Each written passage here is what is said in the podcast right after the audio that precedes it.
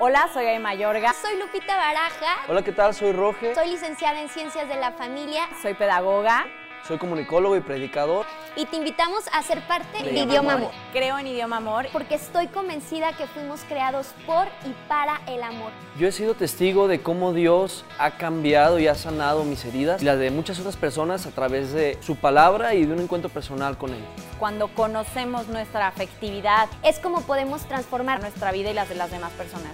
y llegar a la verdadera felicidad a la que estamos llamados. Hola, hola a todos, buenos días, ¿cómo están? Aquí estamos Lupita y yo, extrañando a Gaby, porque ya desde ya están viendo que no está por aquí Gaby acompañándonos, pero muy contentos, muy contentos de estar aquí otra semana más en, en este programa. Y un tema, traemos un tema bonito, interesante y, y, este, un tema muy necesario para todas esas, aquellas personas que están de novios o quieren estar de novios, pero un- que quieren un noviazgo Diferente. diferente, ¿no? Un noviazgo que apunte a futuro. Exactamente, les damos la bienvenida a Idioma Amor. Saben que queremos que todos, todos estemos en la misma sintonía del amor, hablando y comunicando este lenguaje. Y hoy un tema muy interesante en un juego de palabras, Roge, porque alguno va a decir, ¿cómo, cómo se llama el tema del día de hoy? Pues novio y se casó. ¿Cómo? ¿Cómo? Sí, así, literal, novio y se casó.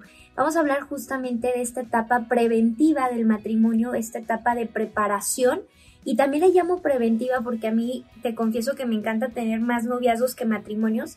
Lamentablemente sigo teniendo más matrimonios que noviazgos. De pacientes. De ¿no? pacientes, Ah, ok. exactamente. ¿Cómo Ah, te no, encanta más novi- tener más noviazgos que matrimonios. ¿Cuántos, tienes de, ¿no? ¿Cuántos tienes de cada uno?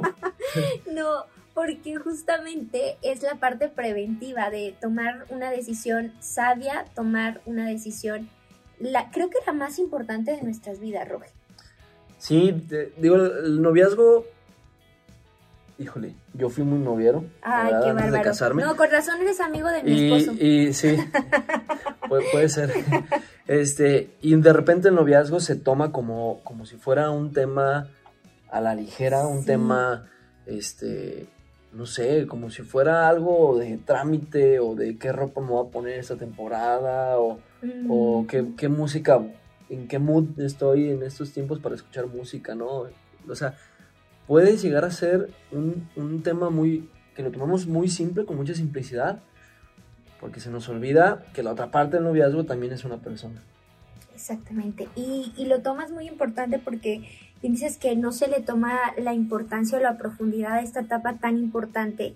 Y sí creo que sigue siendo una de las decisiones más importantes. En mi caso, lo confieso, la más importante, hablando en primera persona. Porque bueno, si te equivocas de carrera, pues total, cambias. Si te equivocas de trabajo, total, cambias. Pero si te equivocas en la elección de tu matrimonio, pues no es así de fácil. Entonces, yo creo que sí es un tema que se tiene que hablar con toda la verdad, con toda la transparencia y sobre todo también hablar de la importancia de esta etapa, ¿no? Que despunta, me encantaba como lo decías al inicio, a futuro, pero justamente también es la preparación de decir, Claro. no es ahí, no es con él, no es con ella y no es que no sea él o ella. Ay, sonó, ¿no? No eres tú, soy yo. Pero me refiero a la parte de, pues no empatamos en jerarquía de valores, no empatamos en ciertos temas de verdad de suma importancia para que sea más llevadera la aventura del matrimonio. Sí, ahí, digo, a mí de repente me llegan analogías y muchas me llegan el- con el fútbol, porque pues, es algo que a mí me encanta. Y, y decías ahorita que no, no es lo mismo cambiar de carrera, cambiar de Trabajo. trabajo, cambiar de profesión a cambiar de matrimonio, ¿no? Mm, Pero sí, se- sí cambiar de novio o de novia, ¿no? Ahí, Mm. ahí, es, ahí es donde sí se puede, esa es la etapa donde sí se puede, ¿no?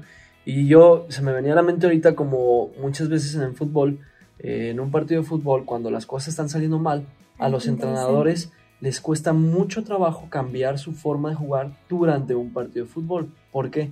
Porque tuvieron siete días entrenando de una forma. mm, Y a la hora de llegar al partido, y si en el minuto 5 expulsan a un jugador, la estrategia del juego tiene que cambiar totalmente. Y hay equipos que les cuesta mucho trabajo. ¿Por qué? Porque no entrenaron eso en la semana, mm. esa, esa posibilidad. O sea, vamos a jugar así, pero si nos quitan un jugador, si nos meten un gol al principio, vamos perdiendo y todo. Ahora, ¿cómo jugamos? ¿No? La etapa de cambios y de probar eh, posibilidades y de ver qué sí funciona para el equipo, qué no funciona, es en los días previos del entrenamiento. Ahí el entrenador puede hacer los cambios que quiere en la forma de jugar. Para la hora del partido, poder jugar y concretar de la mejor manera. Y lo veía así un poco con el, con el proceso de noviazgo matrimonio. Ya, pues ya casado, pues ya no, ya, ya, no, es como que, ay, no me gustó, pues la que sigue, ¿no? Y así. Sí. Pero en el noviazgo tampoco es como que una y otra y otra y otra. No, no, no, tampoco. Pero sí en el noviazgo se vale, se vale ver, ¿sabes qué? Eh, pues no, o sea, no funcionamos, como dices tú, tus valores no van con mis valores, por más que intentamos no se pudo, no voy a cambiar tu forma de ser como persona. Eh, ento- entonces empiezas a notar todas esas cosas y dices, no, no es aquí, lo siento mucho, pero no es aquí. O, si es aquí, a pesar de varias cosas, pues me, me la rifo, ¿no? Y, y ya. Entonces por eso es la importancia del noviazgo y por eso queremos hablar hoy del noviazgo. Sí. No vio y se casó. No vio y se casó. Porque que- literal. Sí, y, y, precisamente lo que se va a tratar hoy es dar esos puntos de para que no les pase, ¿no? O sea, Para de, no de te no pase. vio y se casó, sino que se case totalmente este, consciente y viendo todas las cosas. Sí, me encantó, totalmente consciente. Y sabes que yo creo que también estamos en una, en una época o en una tendencia donde el decir novio, el mencionar la palabra correcta como que suena para el, para el joven medio ñoño. Perdón la expresión, yo hablo desde a lo mejor el contexto en el que me muevo y, y tengo dos hermanos este, mucho más jóvenes y de repente en conversaciones, no, Lupita, es que novio, o sea, ya es una etapa como muy Ah, bueno, pero, pues, y ¿cómo- todo, pero es que hoy en día si son no relaciones, ahí voy, es ju- justo a lo que quiero llegar. Hoy estamos acostumbrados a establecer, desafortunadamente por moda, por tendencia, por corrientes ideológicas, esta situación de tener relaciones free o relaciones del quedante, el famoso quedante, pero Ah, el famoso quedante que termina teniendo O el amigo obvio, ¿no? el amigobio, exactamente. Y luego te topas que esta chavita o este chavo dices que no, no me toman en serio. Es que estoy fallando en mis relaciones amorosas, sí, porque desde el momento del noviazgo, pues tiene un propósito de compromiso, de diálogo profundo y de temas que hoy queremos hablar en concreto, que no se hablan en esa que- etapa y que luego justamente pasa como el título. ¿Novio? Novio. y se casó. Y es que te preguntaba que cómo se dice ahora, porque digo, bueno, pues ahí, por ejemplo, ahí en mi oficina, pues todos son más chicos que yo, somos una oficina joven. Es que nosotros verdad. ya somos Ya, dones. ya estamos grandes. Y, pero pues son chavos de entre 20 25 años, la mayoría 21. Y me echan mucha carrilla por palabras que digo, ¿no? Y me dicen que soy el tío, ¿no? Sí, es el tío Roger. y bueno, no tengo ningún problema con aceptar ese personaje, pero a lo que voy es, pues le puedes llamar de mil formas. O sea, una relación libre, sin compromisos, no somos novios, somos pareja. Ahora el concepto pareja, Quedantes. el concepto pareja abarca mil cosas, ¿no? O sea, ya te vas a vivir con él y ya es pareja, ¿no? Este, puedes llamarle de mil formas. Pero cuando estás en una etapa de compromiso y de preparación para el matrimonio, es un noviazgo. Y ahí está la cosa que decías. Si no hay un compromiso, si no hay una meta, si no hay un, un hacia dónde vamos, Propósito. pues entonces pues llámale como quieras. Quizás sí no tenga que ser necesariamente un noviazgo. No, ya depende de los valores de cada quien, pues. Pero como dices bien, vamos a hablar hoy de eso, de las cosas que se tienen que saber, las cosas que se tienen que decir y las cosas que se tienen que hablar en un noviazgo cristiano de ley, en un noviazgo cristiano, las cosas que tienen que hablar, o en un noviazgo a lo mejor quizá vamos a abrir la puerta, no cristiano, pero un noviazgo serio que quiere llegar a, a- un, bueno, que si quiere llegar a un matrimonio tiene que ser cristiano, pues, pero a, algún tipo de futuro eh, de compromiso. Claro, totalmente. Y temas que desafortunadamente no se hablan o se creen que se hablan. Yo quisiera comenzar con el primero, Roge, si me lo permites, que este no tiende a hablarse, pero tiende a vivirse. ¡Ay! Ah, ¿Cuál será? ¿Cuál es? ¿Cuál, crees que sea? ¿No? La sexualidad. La sexualidad. Exactamente. No se habla, pero bien que se vive. Y entonces está mal, Lupita. No vamos a hablar de término bueno o malo, pero vamos a hablar de lo que es sano y de lo que es necesario justamente para tener una relación prometedora, una relación en apuestas a visiones eh, futuras, Futuras, claro, y también claro. exitosas Con bases. con bases exactamente sólidas. ¿Y por qué digo que no se habla y se vive? Porque estamos en esta tendencia de desafortunadamente hedonista, que ya lo hablábamos en otros programas, en la búsqueda del placer y en la búsqueda de utilizar al otro como un medio para conseguir un fin, donde se termina desafortunadamente en un fracaso de la relación de noviazgo y que si se llega a un matrimonio con esta visión reducida de una sexualidad donde no se, desafortunadamente, no se está hablando, no se está profundizando, de verdad ocasiona muchos problemas en la vida matrimonial. Muchos, muchos problemas. O sea, es un tema muy importante porque según la, la sociedad de hoy, es un tema ya muy que se habla, muy libre, en una sociedad muy open mind que cuestiona la sexualidad, no, bueno, todo súper libre, pero es mentira. Es libre de los medios, de las redes, de todo lo que no des la cara. Pero no, no es libre cuando, es, cuando, cuando el tema tiene nombre y tiene, tiene rostro. ¿A qué voy? Es mentira que sea tan libre hablar de esto porque hay tantos noviazgos que no se animan a hablar de sexualidad, de lo que quiere tu novia, de lo que quiere tu novio respecto a eso. Pero al omitir hablarlo, sí se vive, como dices tú, ¿no? Es un tema que no se habla, pero sí se vive.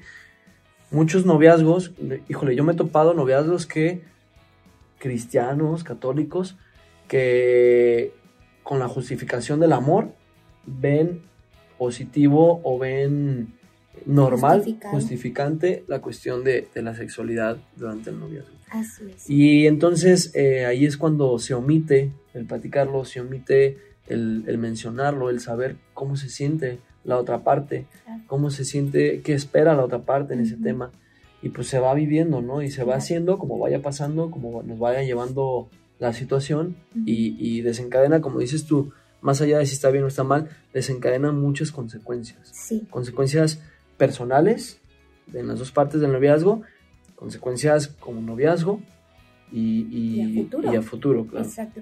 Y yo te quiero dar a ti un mensaje, mujer que estás escuchando, seguramente Roge también a los caballeros les dará un mensaje pero hay una gran diferencia entre sentirte usada y sentirte amada.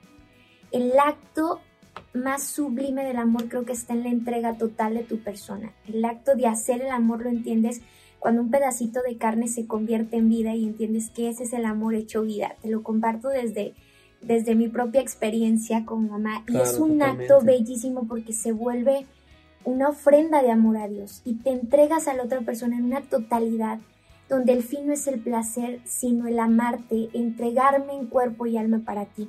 Y en el noviazgo, aunque se justifique con el amor al otro, realmente aquí se están usando. Porque velo por un plano de conveniencia en el plano sexual. Yo no te quiero hablar ni de moralidad ni de pecado, yo te quiero hablar de conveniencia. Si estamos hablando de que el noviazgo es un proceso de preparación y la sexualidad es, como decía San Juan Pablo II desde la visión de la teología del cuerpo, lo más sagrado que el ser humano tiene y por eso se tiene que custodiar y resguardar. No puedes darle a la otra persona, perdóname, lo más sagrado que tienes si estás en un proceso de preparación. Es como, como ahorita en la analogía que ponías del partido de fútbol, ¿no? Los jugadores se desgastan en la cancha cuando están en el juego, por hace poquito América contra Chivas, ¿no? O sea, el clásico.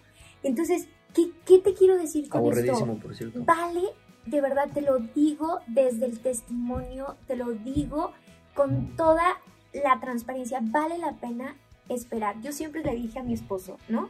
Cualquiera se puede acostar, pero no cualquiera va a saber esperar. Entonces, esto para él de verdad fue como muy grande porque como ahorita compartías tú, Roge, él tuvo varias novias y me acuerdo que una vez en un testimonio que compartíamos, en público, en cámaras, decía, yo doy gracias a Dios por la novia, por las novias que tuve, ¿no? Y todos, ¿cómo? Y las novias bien contentas viéndolo, ¿no? Dice, no, porque me di cuenta, las exnovias, dice, no, porque me di cuenta de lo que no quería y de lo que ahora quiero diferente en mi relación. Entonces, y el hombre, ya se los habíamos dicho, pero entendamos esto, jovencitas, este tema de la sexualidad.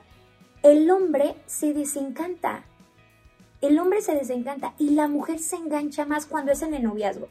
Vamos a hablar seguramente de la sexualidad en el matrimonio, porque estamos muy enfocados en matrimonios jóvenes, pero sí hay una diferencia entre vivir la sexualidad antes y después del, y, después del matrimonio.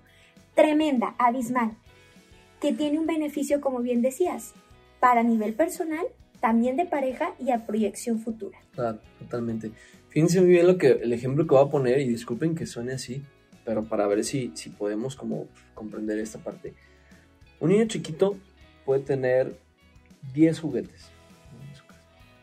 Y juega con ellos diario. Pero llega a casa de otro niño y ve juguetes diferentes. Y él trae los suyos, pero de otros juguetes. ¿Qué juguete va a preferir? El nuevo, ¿no? El diferente, el que no ha probado, el que no ha usado, el que no ha usado. Hasta yo. ¿no? Entonces, Sí. decir, oye, me estás diciendo que, que somos juguetes, que yo no estoy diciendo eso. ¿Hay alguien que te está haciendo sentir así? Como un juguete que ya se usó muchas veces y que a la hora que llegue un juguete nuevo te va a cambiar. Wow. O sea, esa es la cuestión, esos son los problemas y esa es la magnitud de lo que hablamos de, de- de la sexualidad en el noviazgo. O sea, y, y- y perdón que lo diga, hombres, perdónenme que lo diga así, pero los hombres somos así, tenemos esa tendencia. Sí. Esa es una realidad. o Instintiva, sea, claro. y, Sí, y sí, yo no puedo decir que no es cierto, ¿no? Porque me conozco como hombre, me conozco como, como persona. Eh, la mujer va más a los, los, los efectos negativos que pueden causar la mujer van más a la cuestión emotiva, a la cuestión psicológica. En nosotros va más a la cuestión de empezar a, crear vacíos, vacíos, vacíos, vacíos, que nada me llena, nada me llena, nada, nada me llena. Y tú hablabas una parte de decir, cualquiera se acuesta, pero no cualquiera se espera, ¿no? Y esta parte de decir, ¿por qué vas a dar lo más sagrado que tienes a cualquiera? ¿no? Y como hombre yo te puedo decir, es increíble, es increíble de verdad eh, llegar al momento del matrimonio, llegar al momento del matrimonio y poder compartir eso sagrado de cada una de las personas con quien debe ser. ¿no? Y, y se me viene la, la cita bíblica en, en el Génesis cuando Moisés es llamado y que le dice el Señor, quítate las sandalias porque estás pisando Mm. tierra santa.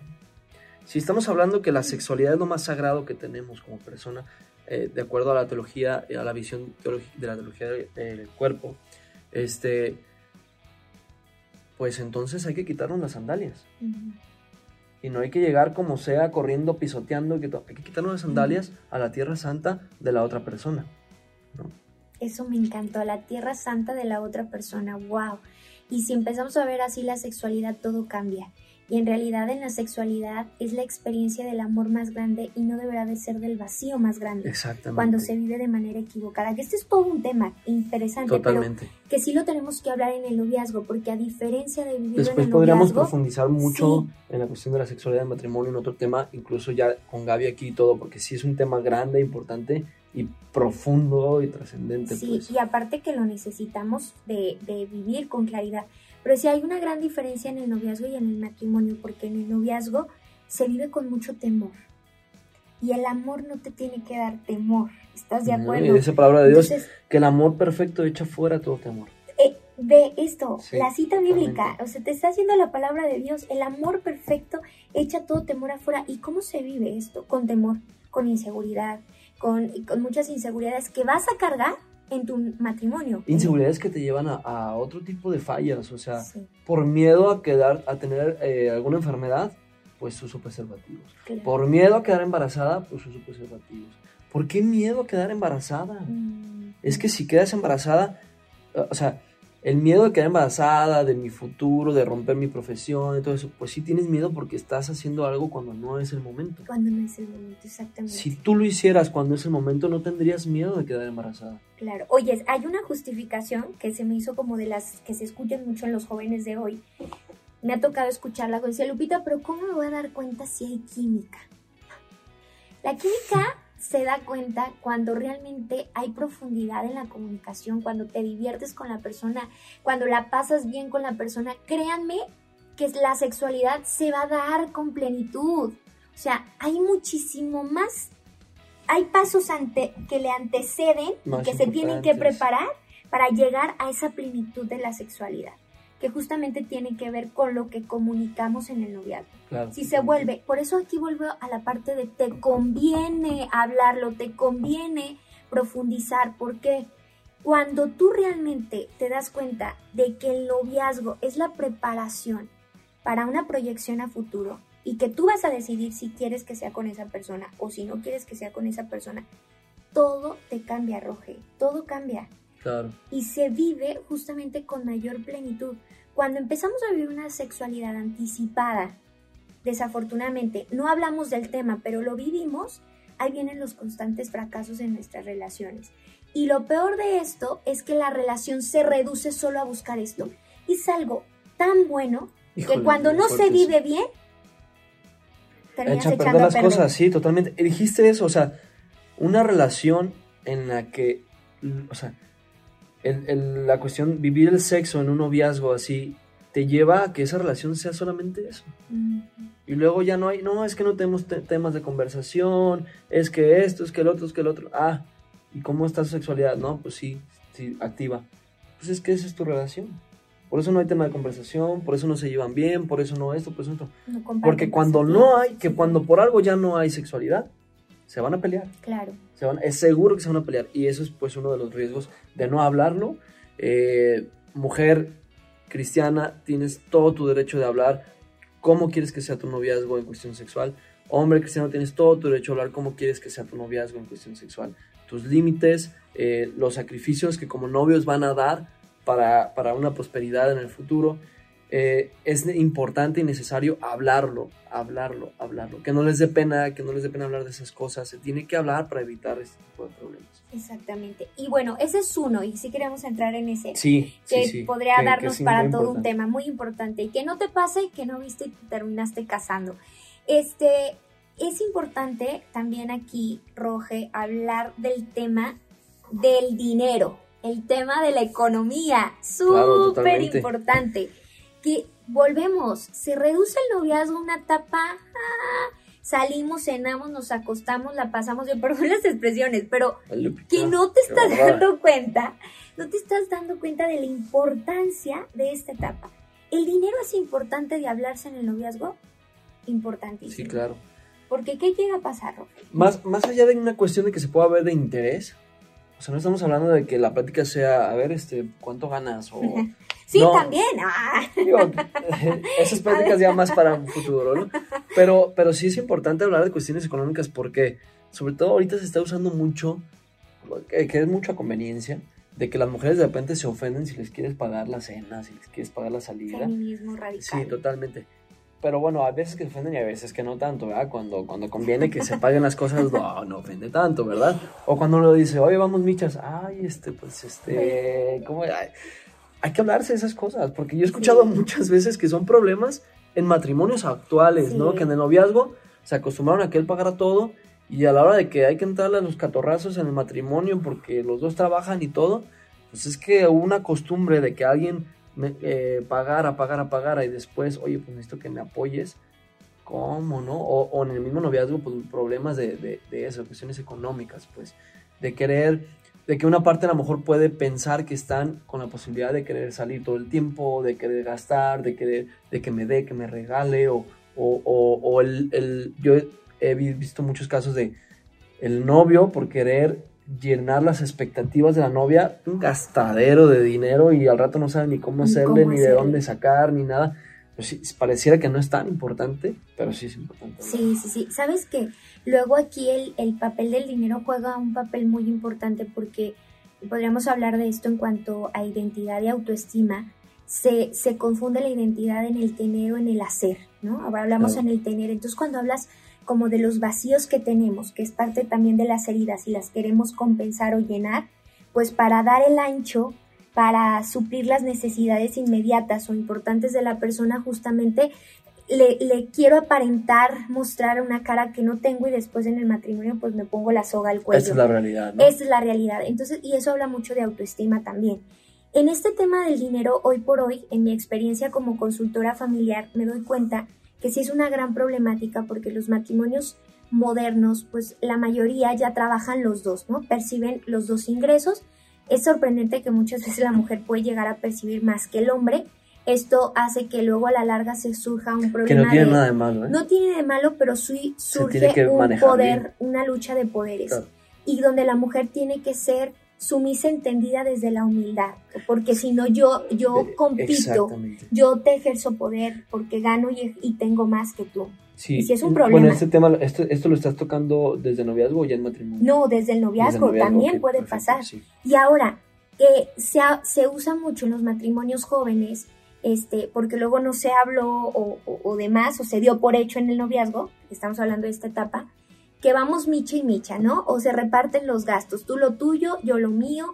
Y, y a ver, estos son acuerdos que va a establecer la pareja, Sí, pero sí causa, respetables. sí causa a la larga, cuando no se dialoga lo que yo espero, lo que yo necesito, lo que yo quiero, sí causa problemas en el matrimonio. Sí, causa muchos problemas y por eso es importante que desde el noviazgo se hable y se empiece a ver. A ver, yo lo que voy a decir, no te, o sea, cuando, cuando un matrimonio, en un matrimonio la mujer percibe más que el hombre, yo decía, es totalmente válido y no tiene nada de malo, pero se tiene que manejar muy bien, ¿no? Y oye, pero es que muchas veces el hombre, sí, también el hombre tiene que manejarlo, ¿no? O sea, aunque el hombre gane más que la mujer o la mujer gane más que el hombre, esa lucha de poderes tiene que manejarse de la mejor manera, con humildad. ¿Y qué vamos a hacer? O sea, cuando uno gana más que el otro y, y, a veces lo que causa a veces más problema por la sociedad en la que vivimos es cuando la mujer gana más que el hombre, ¿no? Porque este, no estamos acostumbrados, ahora se está dando más. ¿Qué es lo que tiene que hacer este matrimonio? Recibir ese salario como una bendición de Dios para el matrimonio, Para el no para la mujer, no para el hombre, para el matrimonio. O sea, es un ingreso que Dios está permitiendo una bendición para el matrimonio, para, para ambos, para la familia. Mm. Y a partir de ahí es más fácil ver ese dinero económico, ese ingreso económico, como eh, en qué se va a gastar, en qué se va a ahorrar, a comprar cosas, lo que se necesite, ¿no? Pero cuando lo vemos como esto es lo que yo estoy ganando o lo que yo estoy ingresando, entonces tengo derechos, ¿no? Tengo más derechos que la otra persona. Tengo derecho a, a tener yo mi dinero, tengo derecho a tener mi guardadito, tengo derecho a... Sí, y, y entonces ya mis derechos económicos por lo que yo estoy ingresando sobrepasan las necesidades del hogar. Pero fíjate, ahorita tocas un punto bien importante porque cuando hay esa división de, de riquezas, hay mucha inseguridad en la relación. Yo tengo mi guardadito porque yo no confío en ti. Yo tengo mi dinero porque yo no te lo comparto. Yo les quiero compartir algo desde la palabra de Dios y desde también desde la parte de la experiencia. Si tú sumas lo que tu esposo gana, lo que tu esposa gana, desde una visión de prosperidad les va a dar más. Claro. Y yo creo en la prosperidad y yo creo en la providencia de Dios cuando el trabajo lo hacemos una ofrenda y unimos. O sea, bueno, yo en mi caso sí te comparto que en mi casa todo es de lo que, todo es de todos, es decir, Sí, lo sí, de sí. mi esposo y lo mío se va a lo mismo, o sea, es el, mi- no es tuyo mío y eso no nos ha dado, te lo- exactamente, no son dos cajas y eso te lo comparto, nos ha dado no la opulencia, no vivimos en lujos porque no tenemos nada de esto, pero sí Dios nos ha bendecido con No, lo y- suficiente y lo justo para nuestra familia, porque Y te da tranquilidad y te da libertad y te das este... porque Sí, sí, lo paz. sumas, porque aparte, desde esta visión, lo tuyo es mío, lo mío es mío. Ah, no, es cierto, lo tuyo es mío, lo mío es A veces tuyo. pareciera que sí, ¿eh? Entonces, Ay, es compartido. Entonces, claro, eh, que él sienta el apoyo en mí, yo sienta el apoyo en él. Y esto se tiene que hablar en el noviazgo. ¿Por qué? Porque luego vamos a la vida de matrimonio y te voy a poner un ejemplo. No se habló, él percibía y él va a decir, pues yo te voy a dar como en mi casa, ¿sí? El chivo, El ¿no? chivo. En mi casa, mi papá llegaba y le daba a mi mamá era lo más común tanto, antes. sí, lo de antes, pero Claro. fíjate, es muy común, pero se sigue viviendo y como no se habla en el No, no, noviazgo, no se habla, no se pues, habla. ¿para qué lo hablamos? Y pues entonces te da lo, lo que es necesario, ¿no? Los gastos que se tienen que hacer y tan tan. De Pero- lo demás, Oye, quién sabe. pero es impresionante porque a mí me ha tocado conocer matrimonios que no saben cuánto gana el esposo, no saben cuánto gana la esposa, no saben a dónde se va el dinero que gana y yo lo he visto en casos reales. Pésimo. que Digo, tú, cuando tú como profesional me podrás No. corregir si no, pero para mí se me hace pésimo que el uno no sepa cuánto gana el otro. Eh, se me hace como uno de los principales eh, causantes de separaciones y de Sí, divorcio. No, y faltas a la Porque es verdad. falta de verdad, falta de confianza, una falta de confianza increíble. O sea, que, que no se sepa cuánta, cuánto gana el otro se me hace uno de los errores más grandes que pueda haber en un matrimonio. Por eso es la importancia de que De se hable hablarlo en el noviazgo. Porque, Roge, aparte como consecuencia de esta inestabilidad económica, de verdad, se los digo, en base a lo, a lo, a lo testimonial, a lo que se ha visto, no hay prosperidad, no les alcanza. ¿Por qué? Porque el esposo, desafortunadamente, no es que le dé cuentas a la esposa, ni la esposa le dé cuentas al esposo. Se trabaja en comunidad, se equipo, trabaja es en equipo, equipo. totalmente. Exactamente. Entonces, yo sí te invitaría, Es, ¿Cuáles son los recursos del equipo? ¿cuál es el recurso Estos son los del recursos equipo? del equipo. Exactamente. Ah, ok, listo. Y yo sí te invitaría a que te cuestiones estos dos temas de los que hemos hablado, ¿no? La sexualidad, con toda la transparencia, con tu jerarquía de valores en clara, y la economía. Y se vale en el noviazgo, la verdad. Oyes, en mi casa era así, o sea, yo lo viví así y me encantó. Yo te pongo un ejemplo, en mi casa siempre, siempre fue de los dos. Yo nunca vi que mi papá dijera lo mío es mío, lo tuyo es tuyo, al contrario. O sea, siempre fue de los dos, los dos. Y a lo mejor en mi casa de mi esposo fue diferente y entonces, ¿qué hacemos tú y yo? Ni como en la Sí, clínica, mira, ¿qué funcionó esto, mejor? acá estaba esto, ¿no? ¿Qué queremos hacer? ¿No? Ah, pues esto me parece, me parece bien. Ah, y entonces empezamos a hablar de temas verdaderamente importantes y, Y reconocer funciona. las características y las habilidades de cada quien. Mm, Porque te ay, voy a decir, es durante, por ejemplo, un ejemplo mío, este, que mi esposa, si me está escuchando, no me va a dejar mentir. Yo soy malísimo administrador, malísimo. Y durante mi vida de soltero, no, bueno, no salía una deuda cuando ya tenía otra, yo tenía otra porque soy malo y porque a mí me llega el dinero y quiero gastarlo. Así soy. Estoy trabajando en ello. Entonces, Pero por lo tanto. te conoces, ese es Ex- conocimiento. Exactamente. Eh, eh, entre mi esposa y yo hablamos y yo le dije, ¿sabes qué? Así como me llega mi dinero, ahí te va. Wow, Y tú lo administras. Y ya tú me dices cuánto, cuánto tengo yo para mis gastos de la semana. Increíble. Oye, pero es que mandilón, lo que sea, lo que sea. Pero No. si yo ese dinero me lo quedo, No. adiós. Entonces, así como me llega el dinero, porque también ella es súper administrada. Y ella tiene una capacidad de ahorrar que yo jamás la tendría. Entonces, de repente cuando yo, y a veces yo ni, me, yo ni sé cuánto dinero tenemos. Porque yo así, ah, mira, ya me cayó, ahí te va. Eso es Oye, ya entró esto, ahí te va. Y a veces yo ni sé, pero, pero veo que las cosas salen. Porque, porque quien tiene la mejor habilidad de administrar el matrimonio es ella y es yo. Obviamente yo sé que yo no lo soy, entonces ahí te va, ahí te va, ahí te va. Y eso se practica antes. Pero fíjate, Roge, acabas de dar un testimonio muy, muy interesante y que nos compartes, que hay dos ingredientes básicos en tu matrimonio que me encantaron. Una, confianza, ¿sí? Y, Claro. y comunicación. O sea, hay una transparencia y eso les da prosperidad. Conocimiento. Eran Conocimiento. justamente conocimiento y confianza las doce. Conocimiento. ¿Por qué? Porque te conoces. Y eso es de personas de verdad valientes que dicen, oye Lupita, yo reconozco que no me sé administrar, pero mi esposo es súper buen administrador, no te hace ningún mandilón, al contrario, te hace sí. inteligente, porque sabes que ella es muy buena para la capacidad Totalmente. administrativa y eso de verdad se los compartimos desde el testimonio. Vuelvo, te va a dar prosperidad en tu matrimonio, te va a dar prosperidad. Ahora, eso es un tema que de verdad vale la pena hablar y yo sí te invitaría a que despuntes a que sea compartido, no empieces a dividir lo tuyo, lo mío, porque eso luego a la larga trae muchos conflictos matrimoniales. Se los digo porque lo veo en la consultoría, ¿sí? Totalmente. Muy fuerte. Hay, hay una clave con la- toda la cuestión económica, digo, por ahí nos falta a, a lo mejor uno que otro punto para tocar, para hablar, pero quiero como de una manera rápida. Hay una clave en la cuestión económica que uno puede vivir desde la persona, incluso antes del noviazgo, que es confiarle al Señor la economía. Ay, sí.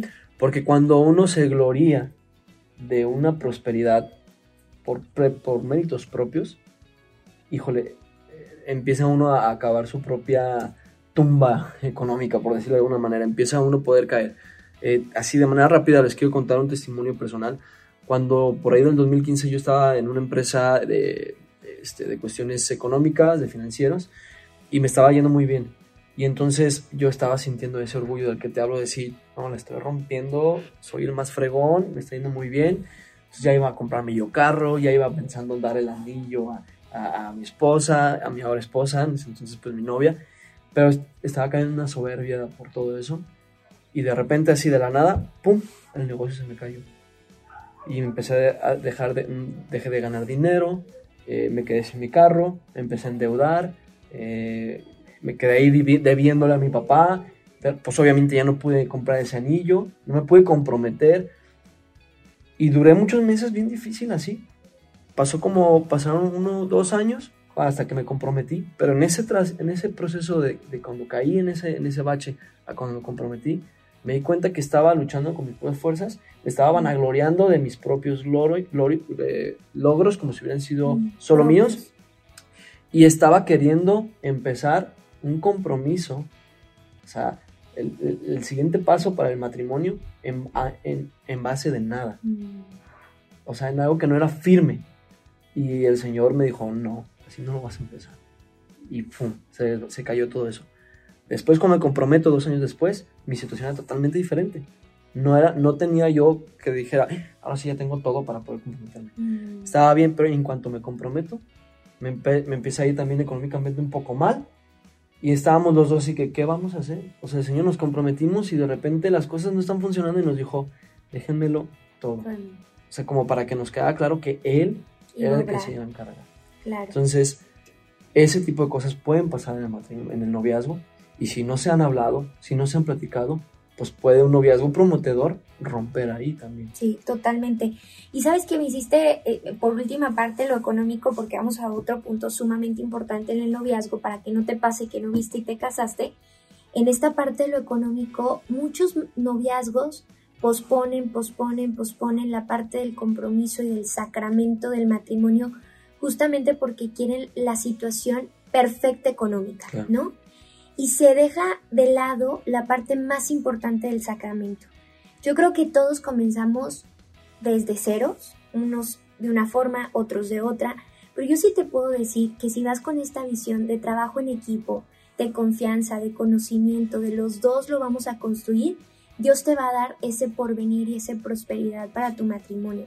Si tú te estás esperando a casarte para tener la super casa de ensueño, para tener el super éxito, para tener el super sueldo del año, a eso te va a llevar después a querer tener hijos cuando entonces tengas esto, cuando entonces tengas lo otro, No, o cuando entonces... llegue, cuando llegue todo eso, Mírame, pues ya no te vas a No, querer casar. no, y al porque en final realidad lo que querías es- era eso. Exactamente, a eso iba. En realidad tú estás poniendo como fin una meta material y no como fin el amor, el compromiso. Eh, ¿no? Entonces, de alerta, porque muchos de los que yo conozco cercanos a mí, de repente, no, Lupita, ¿cómo crees que nos vamos a casar ahorita? No, mira, todo se empieza construyendo juntos y aparte es más gratificante. A mí me encanta esta parte porque vamos y recorremos. Yo voy a cumplir nueve años de casada. ¿Qué? Y ahorita digo, ¿qué? No puede ser. ¿En qué momento? Pero, y bueno, casi la me- media vida con mi esposo, porque fue mi único novio, ¿no? Más de 15 años conociéndolo. Entonces, eh, volteamos hacia atrás y es bonito y gratificante darte cuenta que todo lo que Dios nos ha regalado ha sido por don y gracia y porque Totalmente. lo hemos construido a base de esfuerzo, de sacrificio, de trabajo, de ofrecerle a Dios todo, tu trabajo, lo que ganas, lo que, lo que muchas veces pierdes, como bien platicabas Sí. tú en el testimonio, pero a lo mejor Dios lo permitió justamente Sí, claro. para no dejar enseña. tu ego en eso. Pero hay un, un tercer tema, Roger, si me A ver. permites, que es los hijos. Híjole, esta me encanta, ¿no? Me súper, súper, súper encanta. ¿Por qué? Porque no se habla, o a veces se habla, pero para quedar bien, o crees que tú vas a cambiar a la persona, no lo vas O a crees que cambiar. falta mucho y dices, ah, sí, sí. Así, o dices, ay, va a cambiar, ¿no?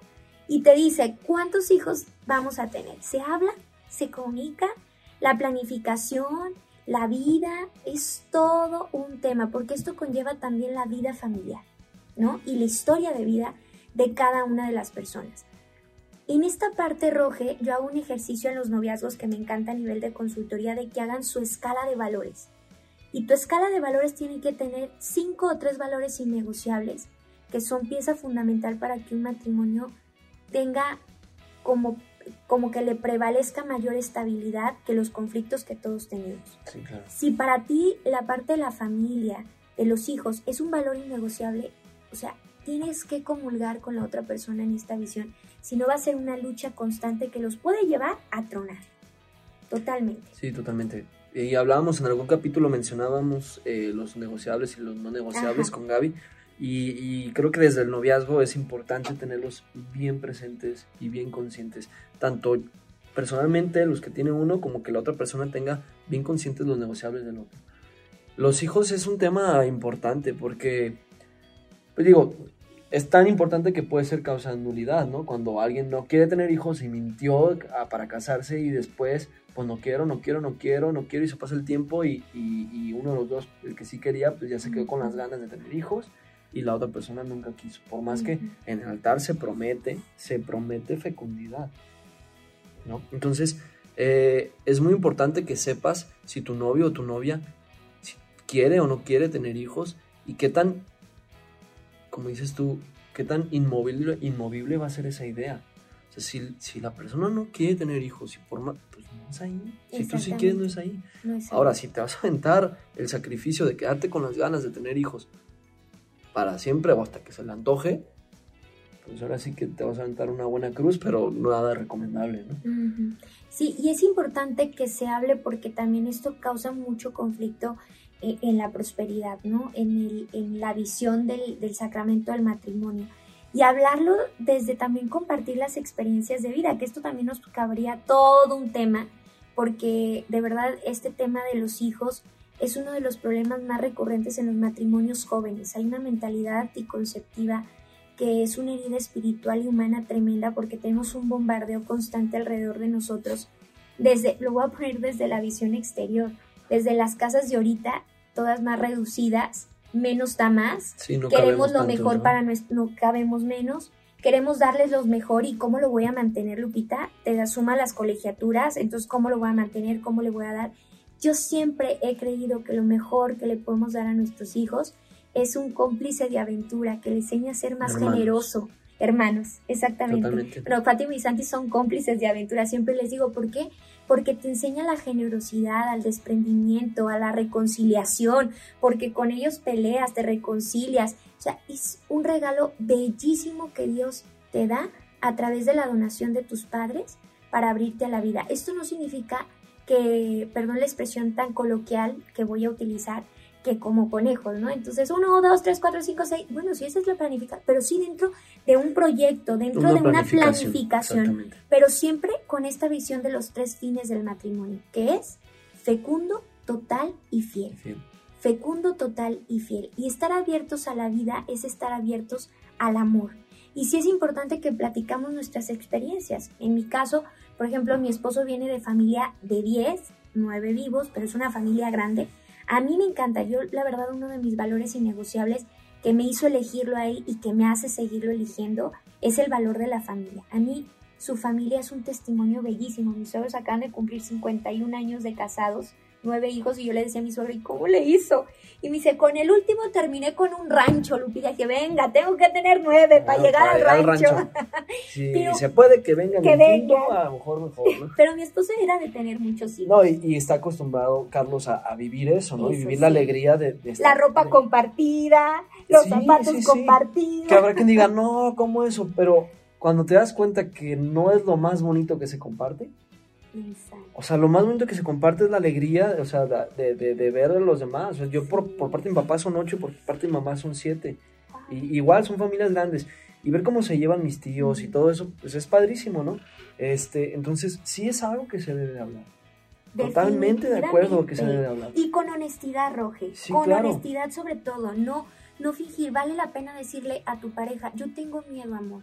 Yo tengo miedo, mira, esta es mi historia de vida. A lo mejor no fue igual que la tuya. O a lo mejor, Totalmente. ¿sabes qué? Y que Sí sea un, quiero. sí quiero, sí me gustaría, pero tengo miedo. Exacto. Y yo ante ese tipo de situaciones yo diría, no se preocupen. Sí. Dios, Dios sabe, Dios sabe tus miedos, Dios sabe tu historia de vida, Dios sabe todo eso.